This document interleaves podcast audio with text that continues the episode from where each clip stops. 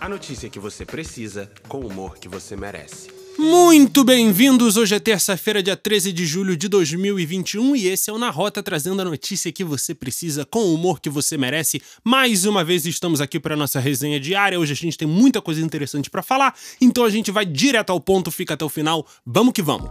Vamos começar o dia falando dela, da marvada, da ardida, da que puxa, da que estica. A reforma tributária. Segundo o relator da reforma do imposto de renda, o deputado Celso Sabino, do PSDB do Pará, a carga tributária brasileira deverá ter uma redução efetiva de 20 bilhões de reais. O relator está finalizando seu parecer sobre a proposta enviada pelo governo algumas semanas atrás e, ao que tudo indica, governo e Câmara devem estar alinhados quanto aos principais pontos da reforma. Agora, você sabe de fato o que é carga tributária? Ou você é um daqueles que é, balança a cabeça, tá ali. É, eu sei, sei mais ou menos. Nunca aprendi direito o que, que é esse negócio. O que, que é isso mesmo? Hoje já corre ali pro Google, hoje já ali, carga tributária, mão tremendo. Chega.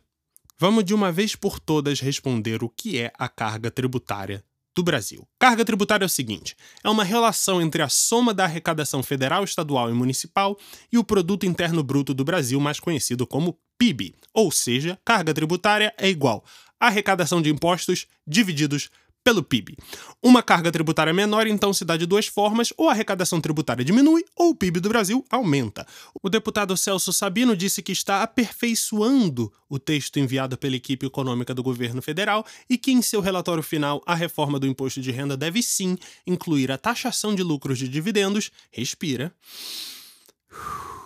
e reduções em subsídios para empresas.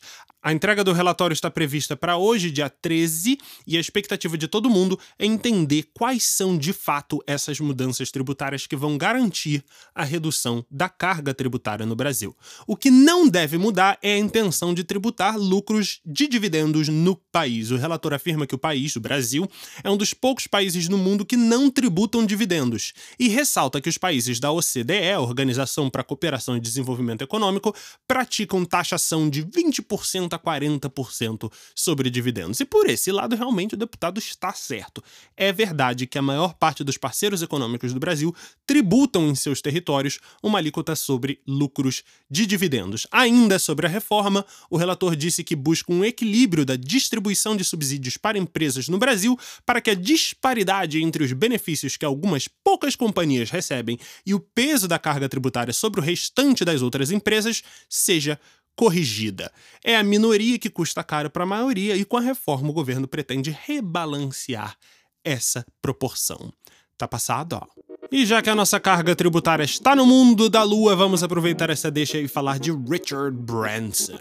O bilionário inglês que bateu a concorrência não teve para Jeff Bezos, não teve para Elon Musk, foi Richard Branson, que foi ao espaço em uma viagem turística neste final de semana.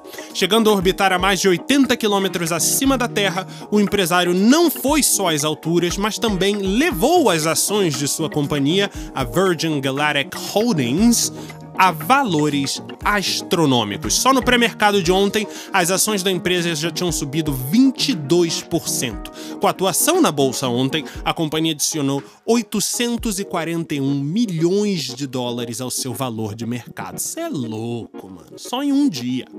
Bem-vindos ao amanhecer de uma nova era espacial. Foi o que disse Branson a convidados no complexo da Spaceport America, no Novo México, nos Estados Unidos. A viagem bem-sucedida do empresário ao espaço deve reforçar ainda mais os planos de sua companhia de estrear com viagens espaciais turísticas já no ano que vem. Hoje, a carteira da Virgin Galactic Holdings conta com mais ou menos 600 clientes já confirmados para o início de 2022. Agora, se liga: o preço de um assento a bordo dos foguetes da empresa era baratinho.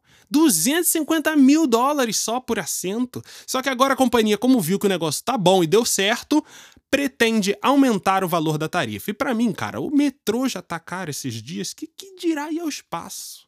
Mas para quem pode, a viagem deve ser de outro mundo. Meu Deus do céu, essa é muito ruim. Viagem de outro mundo é muito ruim. Enfim, o valor de mercado da companhia agora gira em torno de 11,8 bilhões de dólares, muito em função da boa performance de suas ações desde o início do ano. Elas praticamente dobraram de valor. E já que a gente tá na Europa falando de europeu, vamos ficar por lá mesmo e dizer que a Europa tá fungando firme no cangote do WhatsApp nesses últimos dias.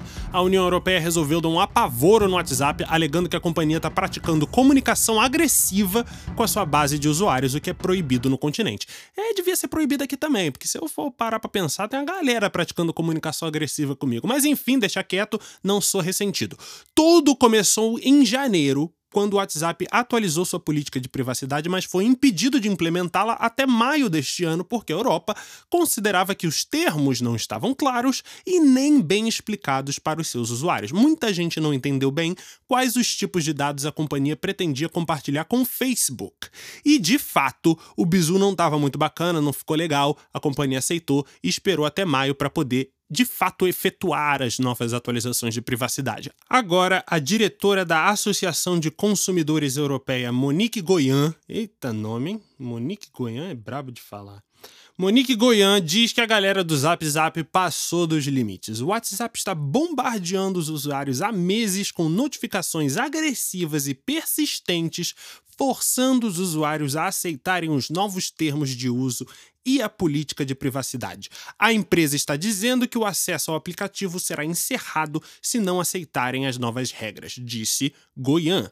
A associação enviou um pedido aos órgãos reguladores europeus para que eles abram um processo de investigação contra o WhatsApp. O parecer da associação é de que usuários devem aceitar ou não as novas políticas de privacidade do WhatsApp por conta própria, ao invés de serem coagidos a aceitá-las sob pena de perder acesso à plataforma. Em sua defesa, o ZapZap disse que tudo isso não passou de um mal entendido. A companhia afirma que a atualização explica as opções que as pessoas têm para enviar mensagens para empresas e dá mais transparência sobre a coleta e uso de dados. Além disso, a companhia diz que a atualização não não amplia os poderes do Facebook sobre os dados e conversas compartilhados na plataforma.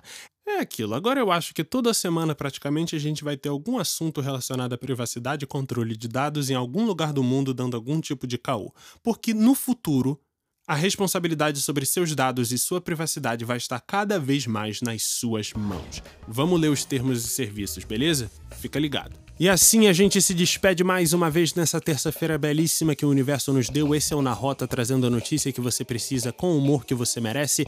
Obrigado pela sua confiança, por estar aqui todos os dias conosco. Continue compartilhando nosso podcast, mande nos grupos de família, amigos, parentes, colegas de trabalho. Continue fazendo com que a gente leve a nossa missão, a nossa palavra. Eu tô igual uma testemunha aqui agora. Jeová, vambora. Eu tô agradecendo a todos vocês, mas pedindo para que vocês continuem colaborando com a gente, fazendo a nossa comunidade crescer. Muito obrigado pela presença. Amanhã nos vemos no mesmo horário, como sempre. Vambora!